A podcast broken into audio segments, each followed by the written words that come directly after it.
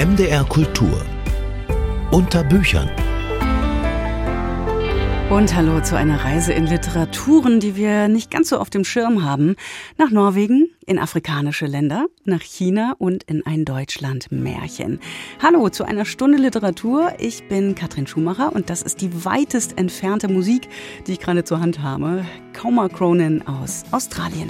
Quarreling, quivering, coming out,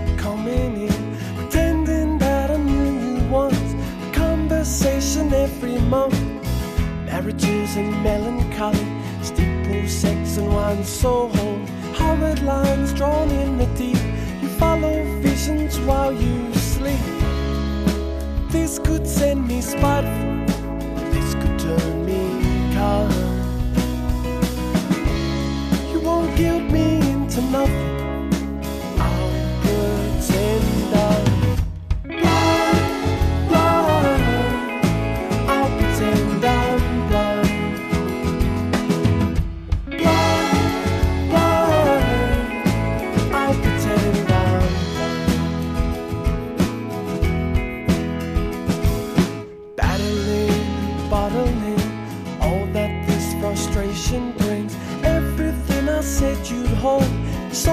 Empty in your soul.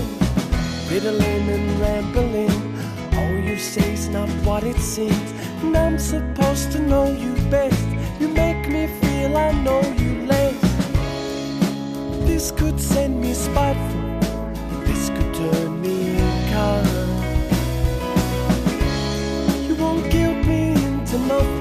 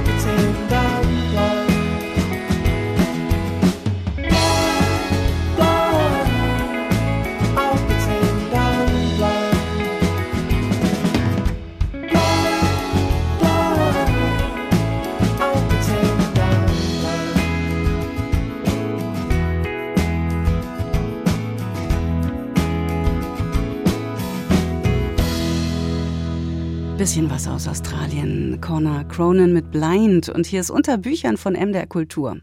Ich bin so Fan von diesem Autor, seit ich ihn das erste Mal gelesen habe und ich freue mich, dass er es vom Geheimtipp mittlerweile geschafft hat, in ganz viele Hände und bei neugierigen LeserInnen zu landen. Taje Wessers heißt er.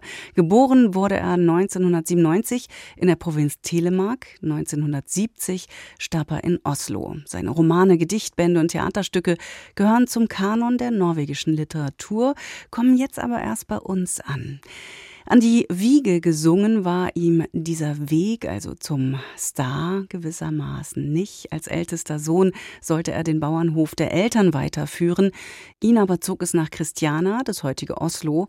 Er bereiste das Ausland und Mitte 20 erschien sein erster Roman. In den 30er Jahren kehrte er mit seiner Frau, der Lyrikerin Haldis Mohren, in seine Heimatgegend zurück. Es ist wirklich ein großes Glück, dass der kleine Berliner Gugolz Verlag uns das Werk von Taje Wessos in der Neuübersetzung von Hinrich Schmidt-Henkel seit ein paar Jahren wieder zugänglich macht. Nach Das Eisschloss und Die Vögel erscheint nun der Roman Der Keim, der 1964 erstmals unter dem Titel Nachtwache auf Deutsch erschienen war. Ulrich Rüdenauer hat ihn gelesen. Karl-Ove Knausgård hat Die Vögel von Taje Wessos einmal als den besten norwegischen Roman aller Zeiten bezeichnet. Wessos hat die moderne norwegische Literatur geradezu revolutioniert. Er hat ihr eine existenzielle Dimension gegeben und eine poetische Einfachheit und Dichte, die auch heutigen Leserinnen und Lesern wie ein Wunder erscheint. Gerade die Übersetzungen von Wessers Roman durch Hinrich Schmidt-Henkel lassen einen Eindruck entstehen von der ungeheuren sprachlichen Kraft dieses Autors. Der Keim, 1941 während der deutschen Besatzung entstanden und 1964 erstmals in deutscher Übersetzung unter dem Titel Nachtwache erschienen, ist die jüngste Entdeckung aus dem umfangreichen Övre des mehrmaligen Literaturnobelpreiskandidaten. Der Keim spielt auf einer kleinen Insel, deren Bewohner auf Gedeih und Verderb miteinander verbunden sind. Es ist eine idyllische Landschaft, aber keine heile Welt. Ein Fremder wandert eines Tages ziel- und rastlos dort herum. Nach und nach begegnet er Inselbewohnern, die Wessos prägnant in Szene setzt. Auch dem ungleichen Paar Rolf und Else läuft er unversehens über den Weg. Ganz deutlich hatten sie etwas in seiner Miene gesehen, das zu bitten schien, helft mir. Wobei, das war unmöglich zu wissen. Sie hatten seine wortlose Bitte wahrnehmen können, aber nichts genaueres. Else fragte, was war das für einer? Rolf schüttelte den Kopf. Der kommt sicher von weit her, ich glaube sogar aus dem Ausland. Hat mir ganz so gewirkt. Du, Rolf, ich hab fast Angst gekriegt. Angst? Wovor denn? Er war so seltsam. Der Seltsame heißt Andreas West. Er findet keine Ruhe. Seine innere Anspannung löst sich erst in einer Gewalttat auf. Ein träumerisches junges Mädchen, die Tochter der Familie Lee, will in ihm einen Vertrauten erkennen. Andreas aber kann ihre Nähe nicht ertragen und ermordet sie in seinem flackernden Irrsinn. Die Insulaner jagen dem Mörder hinterher, nun selbst in einem Wahn gefangen. Rolf, der Bruder des Mädchens, ist der Einheizer und die Verfolgung gleicht einer Hetzjagd. Andreas wird zur Verkörperung des Bösen, und das Böse muss ausgemerzt werden, auch um die eigene Versehrtheit und Unruhe zu verwinden. Rolf war der Einheizer, der Funken, allein durch die Art, wie er einhersprang, blind für dieses Rennen, stumm, mit einem wie gewandelten Gesicht. Der Fremde wird in einem kollektiven Ausbruch der Gewalt erschlagen, und hier beginnt das eigentliche Drama dieses existenziellen Romans. Was richtet der Hass mit dem Menschen an?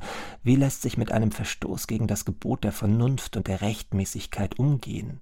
Fast alle Beteiligten versinken nach der Tat in eine schambehaftete Schweigsamkeit.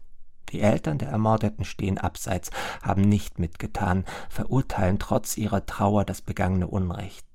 Bei einer nächtlichen Zusammenkunft im riesigen Stall der Lies sind die Fragen nach Schuld, Erlösung und Gnade mit Händen zu greifen.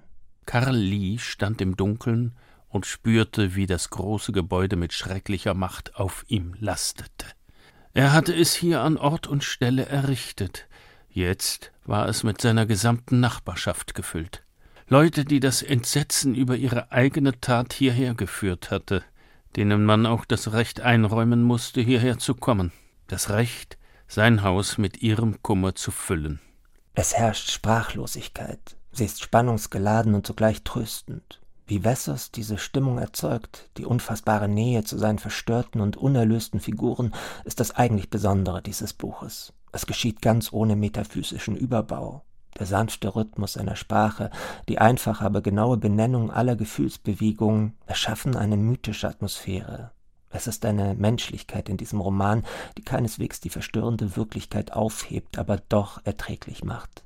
Wessers hat eine Parabel nicht über Vergebung geschrieben, aber über die Möglichkeit, das Ungeheuerliche und Gewalt nicht obsiegen zu lassen. Ulrich Rüdenauer über Taje Wessers Der Keim, der Roman aus dem Norwegischen von Hinrich Schmidt-Henkel mit einem Nachwort von Michael Kumpfmüller ist im Gugolz Verlag erschienen. I never loved somebody. I never loved somebody. leave me cold. Troubled song in the will be my bride.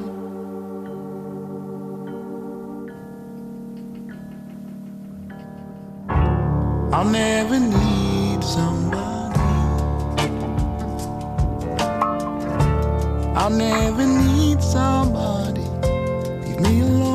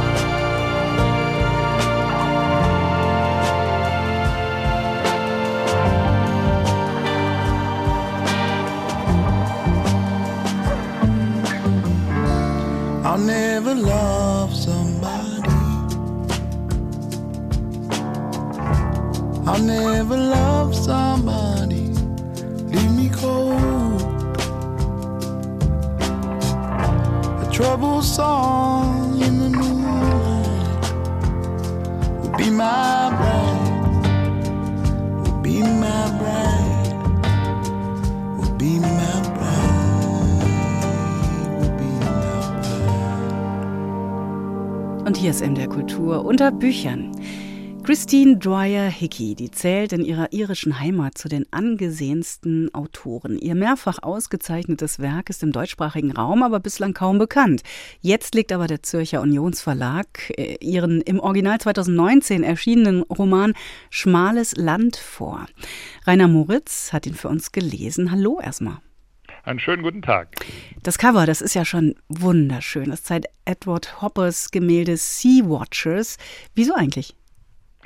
Ja, man nimmt ja gerne Edward Hopper Gemälde, die eignen sich ja für was alles. Wenn man einsame Menschen darstellen will, wenn es Bücher über einsame Menschen gibt, dann nimmt man gerne mal einen Hopper. Hier ist das aber gerechtfertigter denn je, denn Edward Hopper, obwohl der Name nie direkt fällt und seine Frau spielen eine ganz zentrale in diesem Buch und wir sind auch noch am Meer. Insofern ist dieses Bild Sea Watchers ideal geeignet für Christine Dwyer Hickeys Roman. Wo liegt denn dieses schmale Land? Wann spielt der Roman? Genau, The Narrow Land, das ist die schmale Spitze von Cape Cod, mhm. südlich von Boston, herrliche Halbinsel, beliebt bei Touristen.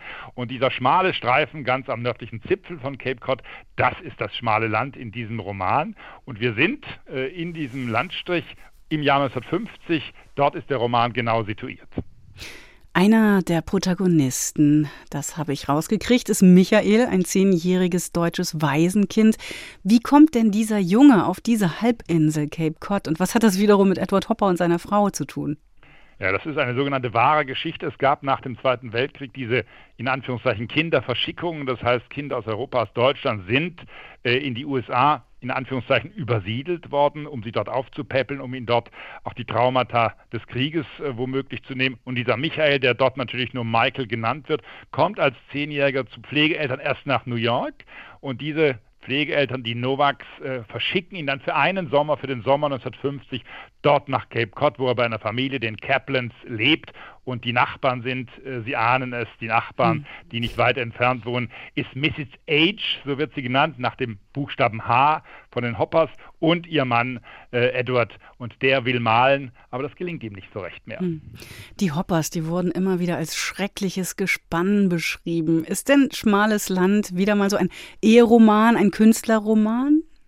Ja, es ist beides. Es ist in der Tat ein Eheroman. Diese Ehe ist ja oft beschrieben worden. Die beiden mhm. haben in ihren 40ern, in den 20er Jahren geheiratet, sind jetzt 1950 äh, Ende 60 und äh, das ist eine heute würde man sagen, toxische Beziehung. Es wird gestritten, er schweigt oft, er sucht nach Motiven, er fühlt sich ausgebrannt. Sie hat selber in ihren jungen Jahren gemalt und wirft ihm immer noch vor, ja, du hast meine Karriere verhindert, du hast das nicht gewollt. Die realen Zeugnisse sprechen übrigens auch davon, dass sie wohl auch keine sehr begabte Malerin gewesen sein soll. Aber das ist egal, sie sieht das so, sie streiten sich, sie prügeln sich, sie werfen Vasen durch die Räume. Also es fetzt ordentlich in dieser Beziehung. Und es ist, wie gesagt, auch ein Künstlerroman, denn Edward Hopper fühlt sich ausgebrannt, wie es einmal heißt. Er sucht immer nach Motiven. Er ist ein schweigsamer Mann, der immer nach dem richtigen Lichteinfall, nach den richtigen Leuchttürmen, nach den richtigen Häusern sucht, die er dann endlich wieder malen will, was ihm nicht mehr so gut gelingt wie in seinen Anfängen. Er ist ja zu dieser Zeit 1950 bereits ein hoch angesehener Künstler mit großen Retrospektiven gewürdigt. Hm. Also Christine Dwyer Hickey, Schmales Land. Ist es ein Buch, was ich in die Hand nehmen sollte und unbedingt lesen? Ja, es ist ein wunderbar erzähltes Buch. Man merkt, diese Autorin steht in großer irischer Tradition.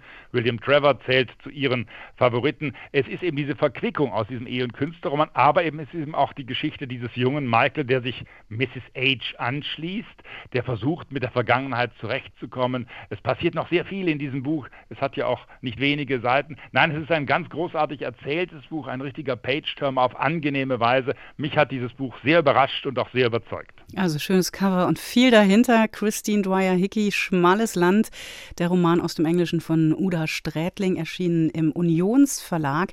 Dankeschön, Rainer Moritz. Dankeschön. I had a day, wasn't inspired. Leaves were swaying, saying, Go outside. Every word I wrote, I felt like a liar. Every line oversimplified. Then you pick me up with a little joke. Then you pick me up by diving into sweet talk. Walking in the shining rain. Gratitude comes with you everywhere you go. Gratitude comes with you when there's a day sad and nostalgic. Trying to write for the city crowd. Still believing that a record is magic.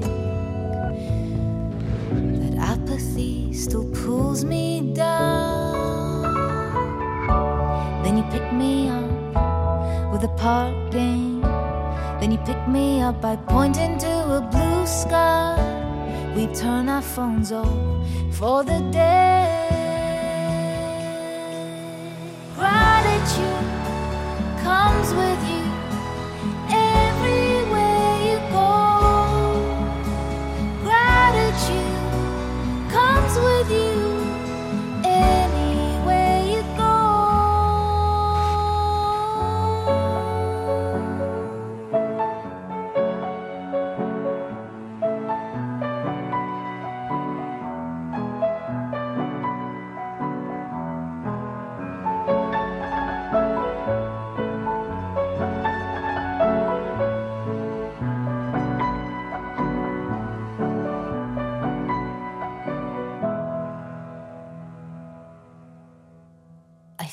It's a shame, I think it's a pity.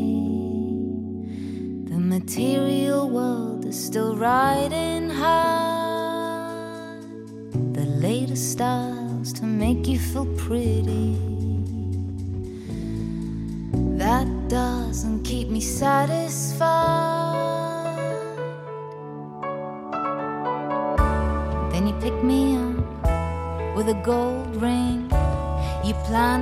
Sun and surfing. We're washing all the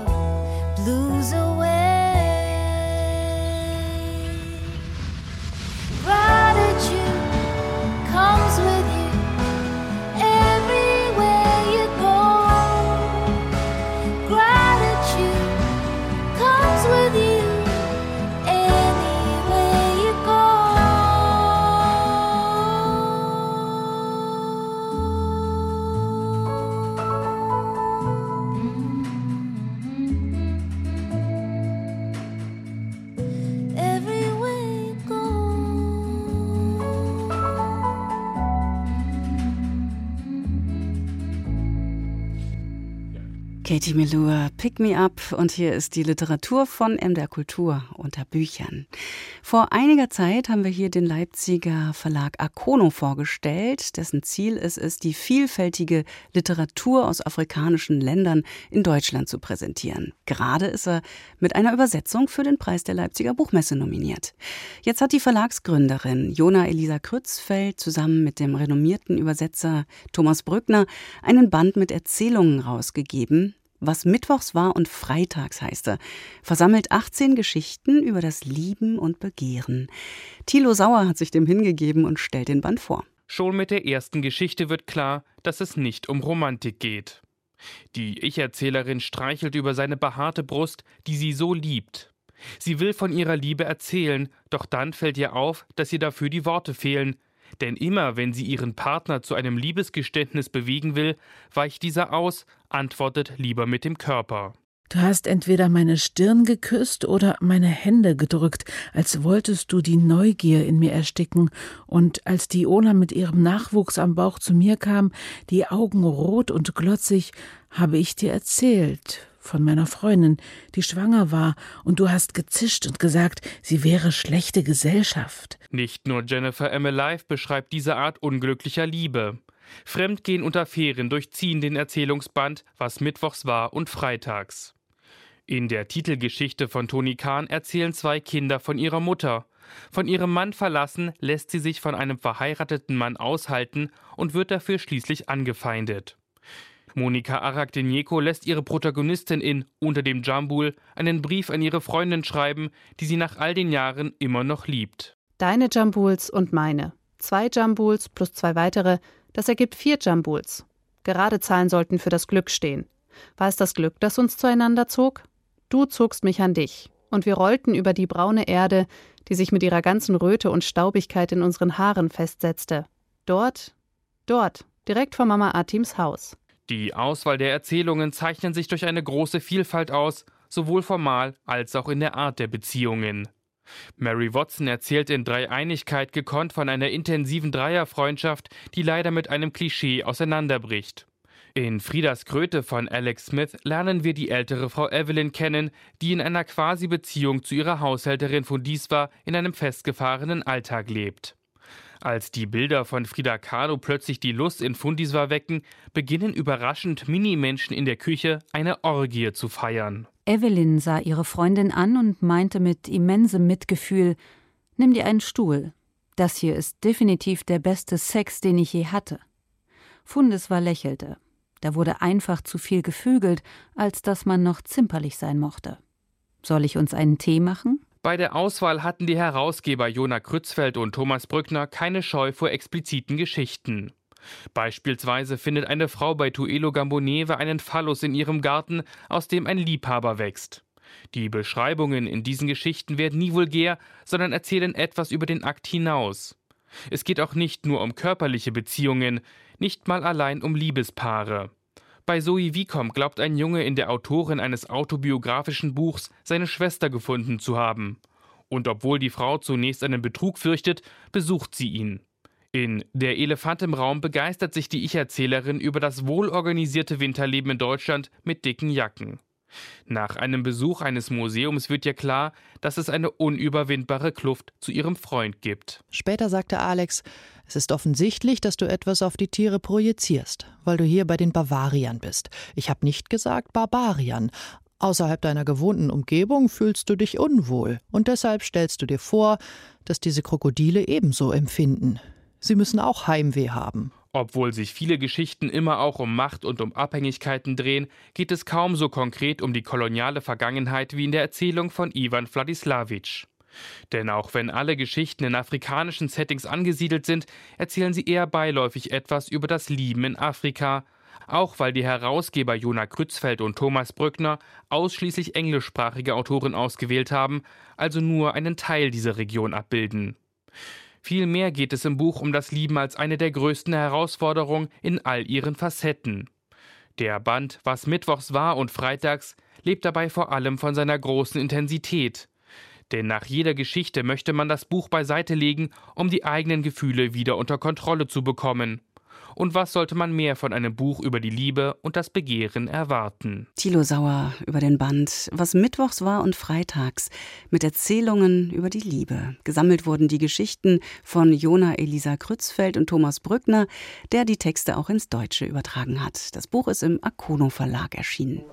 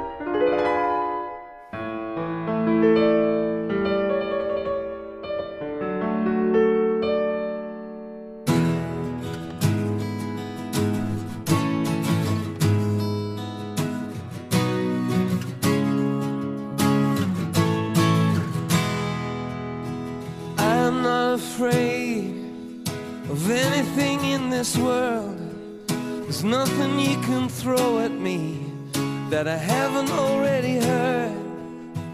I'm just trying to find a decent melody, a song that I can sing in my own company. You've got to get yourself together. You've got stuck in a moment, and now you can't get out of it. Don't say that later will be better. Now you're stuck in a moment, and you can't get out of it.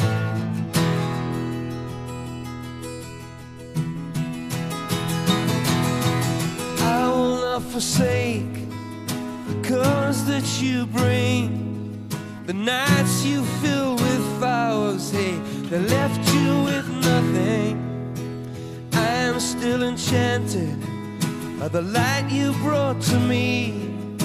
I listen through your ears through your eyes I can see you are such a fool to worry like you do.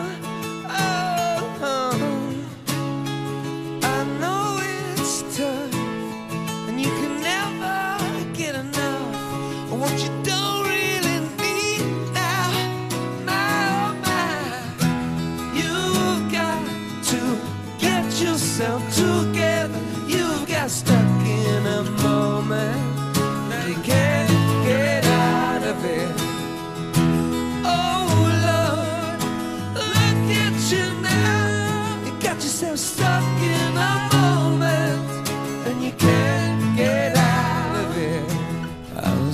unconscious, half asleep.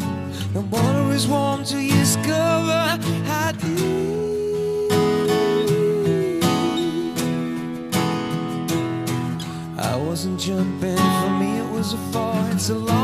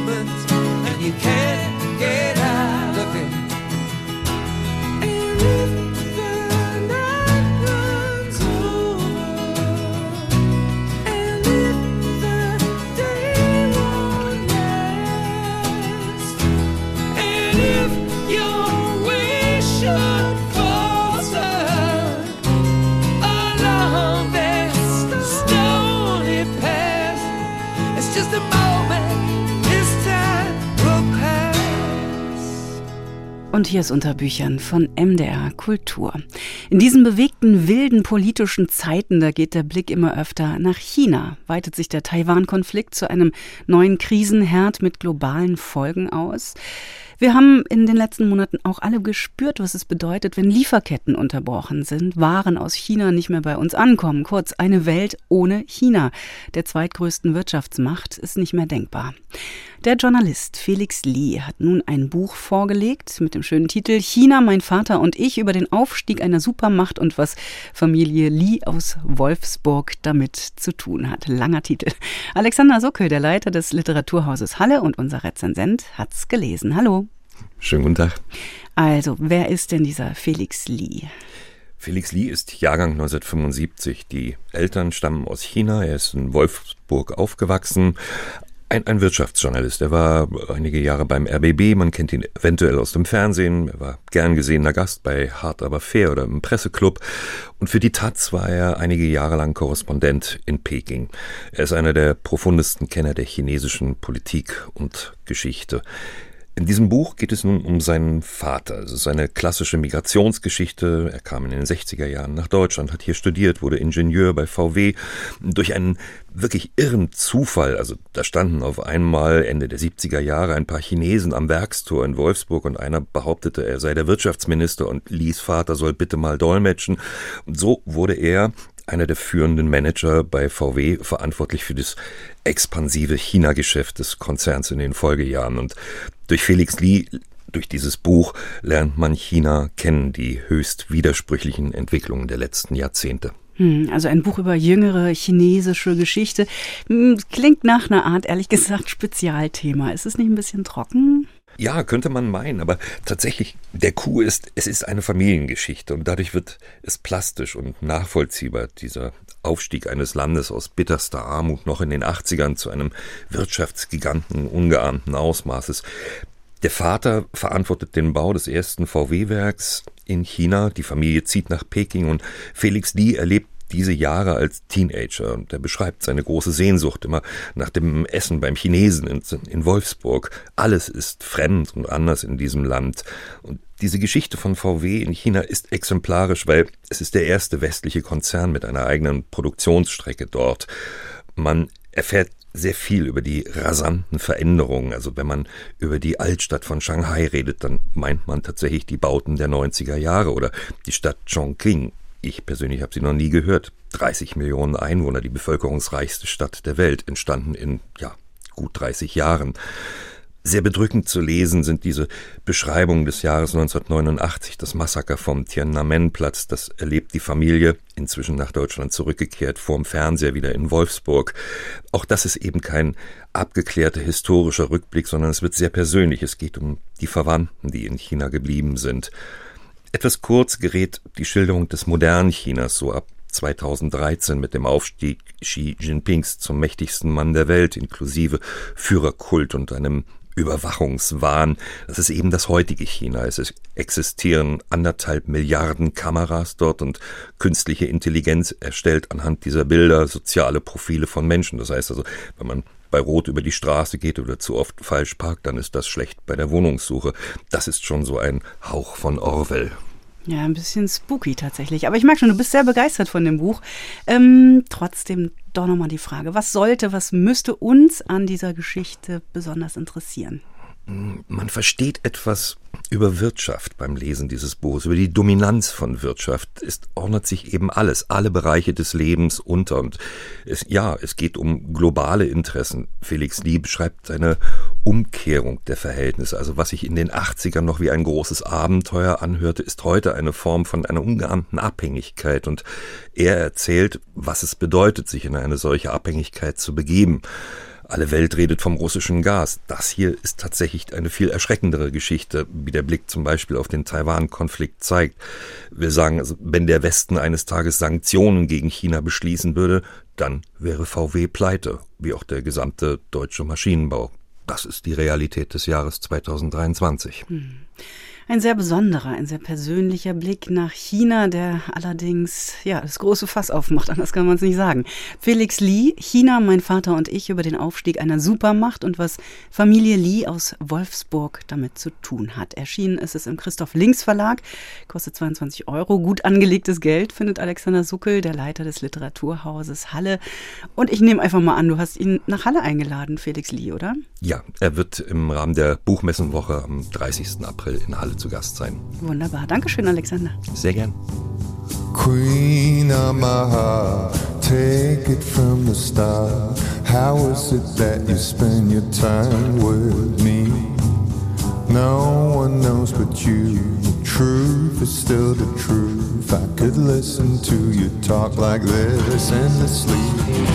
I wanna be the right man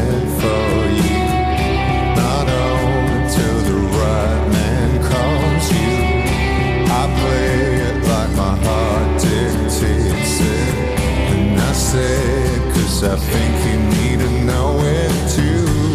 Queen of my heart, ain't no one but you. You know it since the day you met me. Standing on the stairs and trying to change my mind. Walking back inside to see if you'd let me. You let me be the right man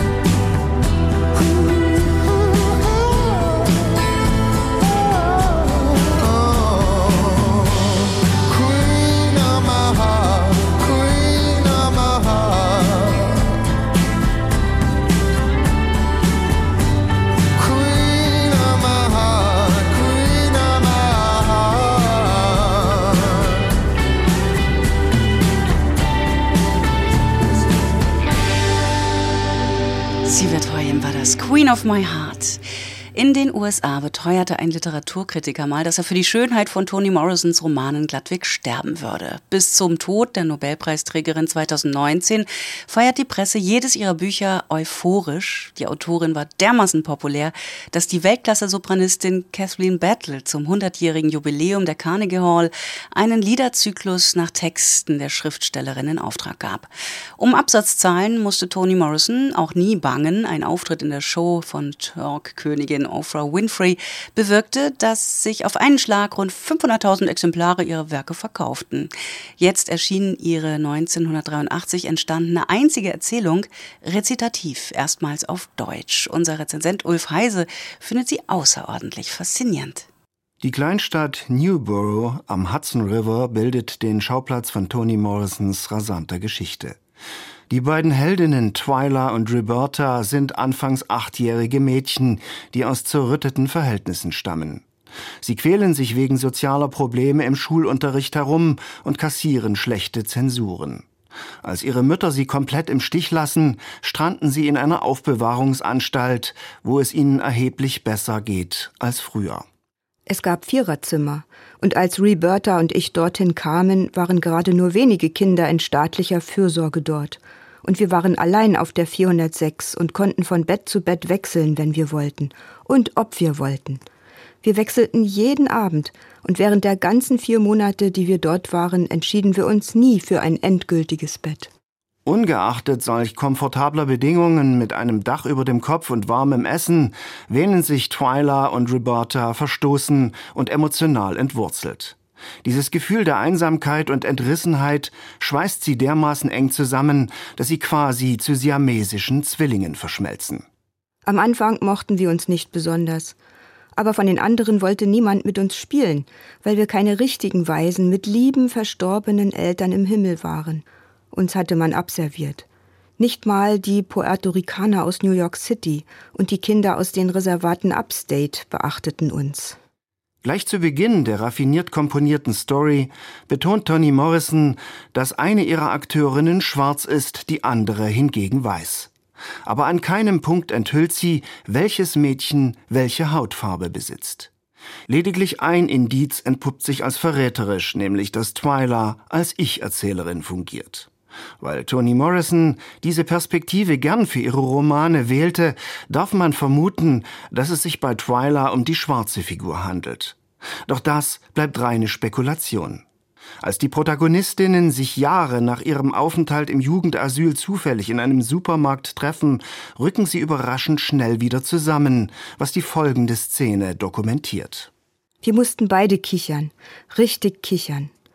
Und plötzlich stürzte alles wieder auf mich ein. Die großen Mädchen, die im Obstgarten tanzten, der klumpige Kartoffelbrei, die paarweisen Wiener Würstchen, das Pökelfleisch mit Ananas.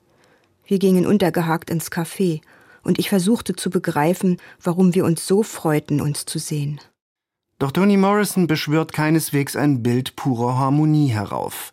Denn als die beiden Frauen einander später plötzlich bei einer Demonstrationswelle gegenüberstehen, spalten sich tiefe Gräben auf. Ihre politischen Positionen erweisen sich als unversöhnlich und münden letztlich in einer Eskalation. Ich reihte mich ein, und wir marschierten im Gleichschritt auf unserer Seite auf und ab, während Robertas Gruppe auf ihrer Seite marschierte. Am ersten Tag verhielten wir uns alle noch ganz würdevoll und taten, als gäbe es die Gegenseite nicht. Am zweiten Tag flogen Beschimpfungen über die Straße und rüde Gesten, aber das war es auch schon. Hin und wieder wurden Schilder ausgetauscht. Nur Roberta wechselte ihres nie und ich meins auch nicht. Sadie Smith analysiert Toni Morrisons symbolgeladene Novelle in einem klugen Nachwort als literarische Studie über den Rassismus. Aber sie vergisst dabei, dass die Schriftstellerin viele Einflüsse auf ihr Werk weißen Kollegen wie William Faulkner und Truman Capote verdankt. Diese Dichter erteilten ihr entscheidende Impulse für ihre experimentelle und avantgardistische Prosa, in der sich Märchen, Parabel und Realismus unnachahmlich vermischen.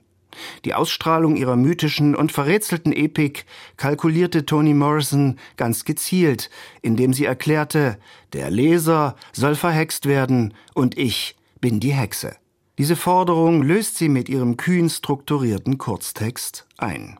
Ulf Heise war das über Toni Morrisons Erzählung Rezitativ. Die ist im Rowold Verlag rausgekommen. Die Übersetzung aus dem Amerikanischen kommt von Tanja Handels. padua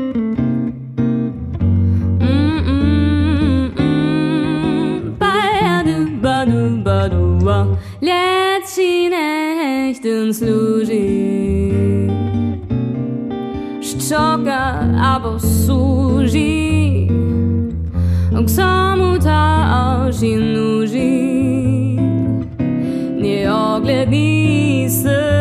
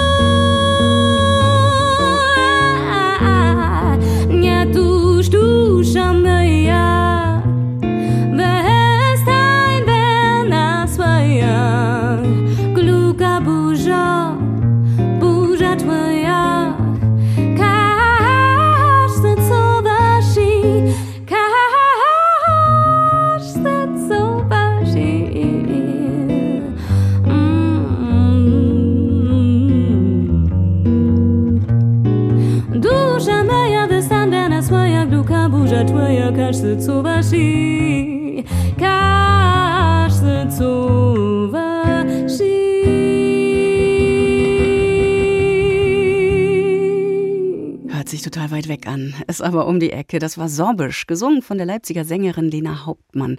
Und hier ist MDR Kultur unter Büchern. Mit dem Roman Unser Deutschlandmärchen ist Dince Gütschieta für den Preis der Leipziger Buchmesse in der Kategorie Belletristik nominiert. Der bislang vor allem als Lyriker und Verleger bekannte Autor erzählt darin die Geschichte seiner Eltern und auch die seiner Kindheit und Jugend. Migration, dieses so oft diskutierte politische Phänomen, bekommt hier eine ganz persönliche, sinnlich präzise Darstellung. Ein Buch, das der deutschen Gegenwartsliteratur gut zu Gesicht steht, meint Jörg Schieke. Ein Riss geht durch die Gesellschaft, das ist eine Binsenweisheit und sie ist gültig für alle Zeiten und Orte, außer vielleicht für Utopia. Wo aber genau diese Risse und Grenzen verlaufen, ist Thema erbitterter politischer Debatten, auch in Deutschland und deren Ausgang wiederum bestimmt Wahlentscheidungen und das Alltagsverhalten eines jeden einzelnen Menschen. Dinscha Gütschietas Deutschlandmärchen kann diesen Debatten ein gewichtiges, weil literarisch originelles und zugleich erwiesen authentisches Stück Lebenserzählung hinzufügen. Es gibt einen Verehrer für Fatma aus Deutschland. Er kommt in ein paar Tagen vorbei. Mutter schimpft und faucht. Nein, jeder Hirte kann meine Tochter haben, aber kein Fremder. Am nächsten Tag schon steht der Verehrer mit meinem jüngeren Onkel vor unserer Tür. Er hat einen riesigen Kopf und ein Fahrrad. Auf meinem Hals die Goldtaler, um die Taille der rote Brautschleier, der Beweis meiner Jungfräulichkeit.